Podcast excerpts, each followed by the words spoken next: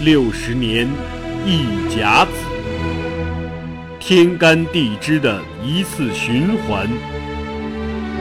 天道昭昭，演绎在人世间，是诉说不尽的沧桑，是壮怀激烈的往事。回首历史，每个政权开国的六十年，都是跌宕起伏、动人心魄的六十年。让我们掀开历史的帷幕，一睹清朝开国六十年的传奇往事。本系列改编自图书《清朝开国六十年》，并由作者王汉卫授权播出。该图书已由齐鲁出版社出版发行。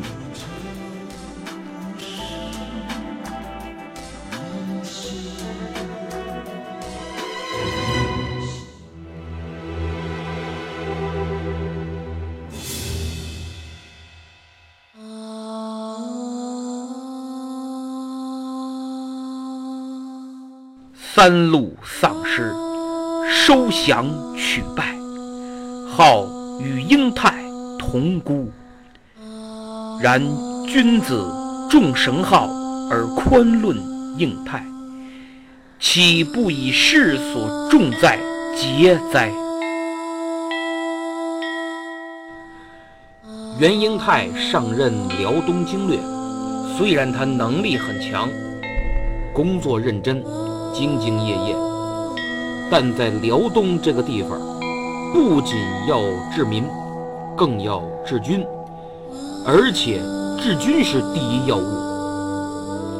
而袁经略在治军方面恰恰是弱项，他一系列举措呀，都是把他原来爱民如子的模式拿来套用，忽略了慈不掌兵的道理。致使原来熊廷弼苦心经营铁板一块的辽东军事体系开始松动。更要命的是，他对待蒙古降民宽厚博爱的政策，也开始显露出极大的副作用，而且愈演愈烈，让人担忧。一个是他没有把这四千多蒙古降民。按之前熊廷弼的办法大乱处理，而是成建制整块的安置在沈阳、辽阳和几个堡垒之内。第二是待遇优厚，他们比明军生活的条件都好。这样一来，明朝官兵看在眼里，心中不平。而且这些蒙古人中啊，很多都比较野蛮，不服管教。袁经略本来想让他们有宾至如归的感觉，结果他们却有恃无恐，肆意乱来，抢掠百姓，奸淫妇女。本来明军就心中不平，这下百姓也怨声载道。但袁经略并没有出台严厉措施管教，只是惩戒一下而已。因为他认为，如果对这些人太严，搞不好他们就转投后金努尔哈赤了。以后那谁还来投降？这些蒙古人可都是些合格的士兵，不仅能增强明军的战斗力和兵员人数，而且你给他安顿好了，一传十，十传百，以后还会有更多的人来投靠明朝。这家伙战斗力集合起来，还不让努尔哈赤吃个大亏呀？要不怎么说这袁英泰不懂军事呢？不懂用兵，不懂治军，只会纸上谈兵，想当然耳。眼看新任的辽东经略几乎推翻了原来熊廷弼的强势作风，使原来无懈可击的辽东开始裂缝。努尔哈赤是喜出望外，心想：老天爷有眼呀！幸亏换了这么一个厚道人来，要是再来个刺儿头，我又得蛰伏一阵子了。行了，消停够了，内政外交家族也都捋顺了，该活动活动筋骨了。于是努尔哈赤把目光投向了沈阳。欲破沈阳，当先去其两犄角：凤吉堡和虎皮驿。凤吉堡在沈阳东南四十里，虎皮驿在凤吉堡西南三十里。黄明经世文编中对这两个地方有极为贴切的描述，说：“不守凤吉，则沈阳危；不守虎皮，则凤吉危。三方鼎立。”天命六年，天启元年闰二月，兵科给事中倪思辉上书言：“凤吉居辽沈之中，凤吉危，则辽沈中断。此奴之所担担而事也。而熊廷弼之前任辽东经略，经过一年的经营，虽然兵力没有多少增加，但各城池堡垒的守军。”优胜劣汰，补充装备，严格训练管理，特别是像凤吉堡这种重要据点，更是大力经营，致使整个辽东防御体系有所改观。袁英泰上任后，也给凤吉堡增兵啊。努尔哈赤当然知道拿下凤吉堡不是那么容易，这块骨头太难啃，所以此次攻击凤吉堡。不是占领，而是试探，目的在于要摸清明军的虚实。天启元年二月十一日，努尔哈赤亲率万余骑，突然杀向凤吉堡。此时，凤吉堡有守军七千人，最高军事长官是监军高初。高初命令所有士兵。老弱包括在内，都上城墙守城。眼见敌军杀向城墙，先不着急开火，等他们完全进入射程，高出一声令下，火炮火枪齐鸣。金军伤亡很大，但依旧冲锋力战，在弓箭手的掩护之下，驾云梯登城。城上老弱士兵抛石砸向正在攀爬的金军，高初还集结精壮士兵组成机动部队。金军爬上哪个城墙垛口，机动部队就杀向哪。虽说攻城的金军舍生忘死，但明军都知道，如果被攻破，很可能像之前一样惨遭屠城，一个不留。所以也都全力守城，毫无退路，争取一线生机。金军几次登上城头，都被明军给压下去了。努尔哈赤询问伤亡，边上人说大概伤亡有两千多人了。又听说明军已派援军赶来救援。第二天，努尔哈赤下令收兵不打了。高初在城墙上看着整队从容而退的金军，长出一口气。五天以后，二月十六日，努尔哈赤又袭扰虎皮驿。此次袭扰兵力很少，例行公事般几轮攻击，金军于当日晚间退兵。十八日，金军又攻击了王大人屯。接战不久，便主动撤军。至此，努尔哈赤完成了整整一轮的火力侦察，对明军的兵力部署、作战能力、反应速度，哎，这些都心里有了数。那么，努尔哈赤为什么要牺牲兵力进行火力侦察呢？主要因为经过熊廷弼一年的经营辽东，努尔哈赤的情报网都断了，内奸也都被清除了，所以呀，大仗之前，努尔哈赤这叫抛砖引玉，把明军的虚实探听个八九不离十了。在金军进攻王大人屯的时候，明军以归降的蒙古人为先锋。结果，蒙古人阵亡了二十多人。袁经略得知后，跟大家说：“你们看看，人家归降咱们以后，真是给咱们卖命啊！不畏生死，冲锋陷阵，这是什么精神啊？不分种族，不分民族，不分国家。哎呀，你们应该多些宽容，别老看人家的缺点，别老猜忌人家。你们还说人家是奸细，是奸细能死在战场上吗？以后别让我再操心了啊！这话不许说了。大家一听，哑口无言，那就继续优待吧。再闹点事儿，我们忍了不就完了吗？其实，对于袁英泰上任以后对蒙古降民的安置政策，不仅辽东众将官有意见，明朝廷内部也产生了极大忧虑。咱们上次说了，太昌元年年底这次收降，一次收了四千多蒙古人，八十多辆大车，千余头牲畜。但问题是，蒙古遭灾是前一年，也就是万历四十七年的夏天。当时啊，先是夏季的旱灾。然后到了冬季，又遭遇了雪灾，那怎么到第二年年底了才来归降啊？等余粮吃完了吗？而且这么多人，这么多车，还有一千多头牛马羊、骆驼等等这些牲畜，你走了这么远，蒙古其他部落愣没发现，后金也没发现，除非你昼伏夜出，否则怎么会一点动静也没有呢？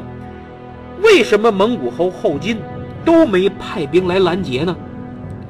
可以说疑点重重，明朝兵部很多官员都非常怀疑，特别是这些人降了以后，又陆续来了不少。那么辽东巡抚薛国用真的再也坐不住了，他就跟袁经略提议说：“你看这么多人，还是分散安置的好。”大部分都聚在沈阳和辽阳，我老觉得这他妈要出事儿。这个，但是随着打退了后金几轮试探性进攻，蒙古人在其中又出力不少，袁英泰就力排众议，坚信自己是对的，敢担责任本来是他的优点，但这下成了固执己见，优点转成了缺点。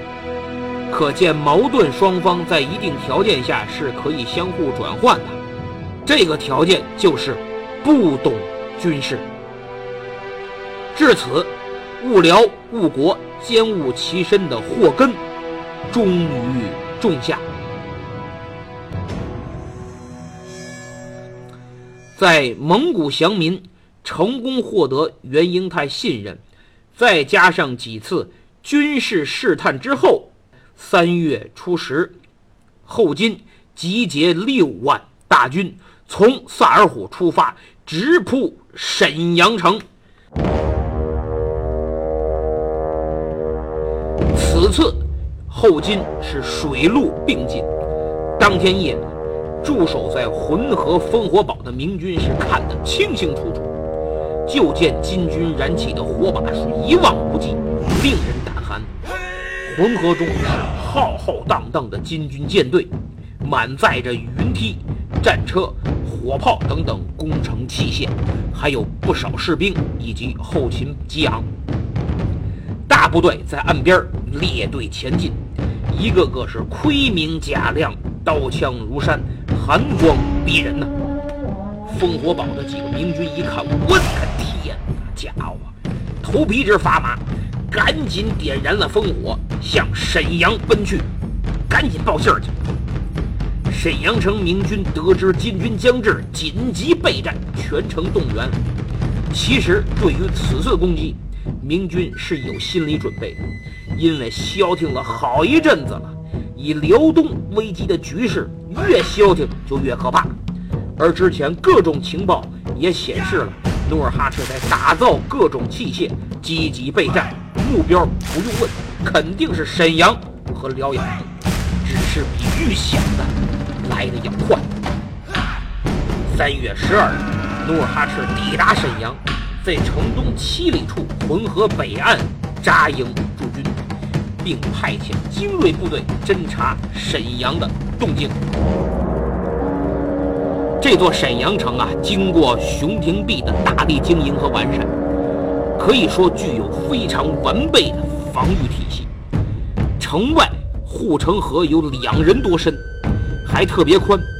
河外有四道壕沟，壕沟之间布满了坚木桩，来了就扎个透心凉啊，甭废话。壕内还有木栅栏，进城墙了还有一道拦马墙。各种防御十分坚固，这真是要硬拼。城上火器一顿轰，配合城外有力的防御工事，金军还真可能无功而返，损失伤亡还很大。那么咱们再看守城的是谁？一个是总兵贺世贤，一个是副总兵尤世功，这俩都是陕西榆林人，老乡。哎人称榆林二世，这两个人可以说是久经战阵，都参加过萨尔浒大战，都隶属李如柏的南路军。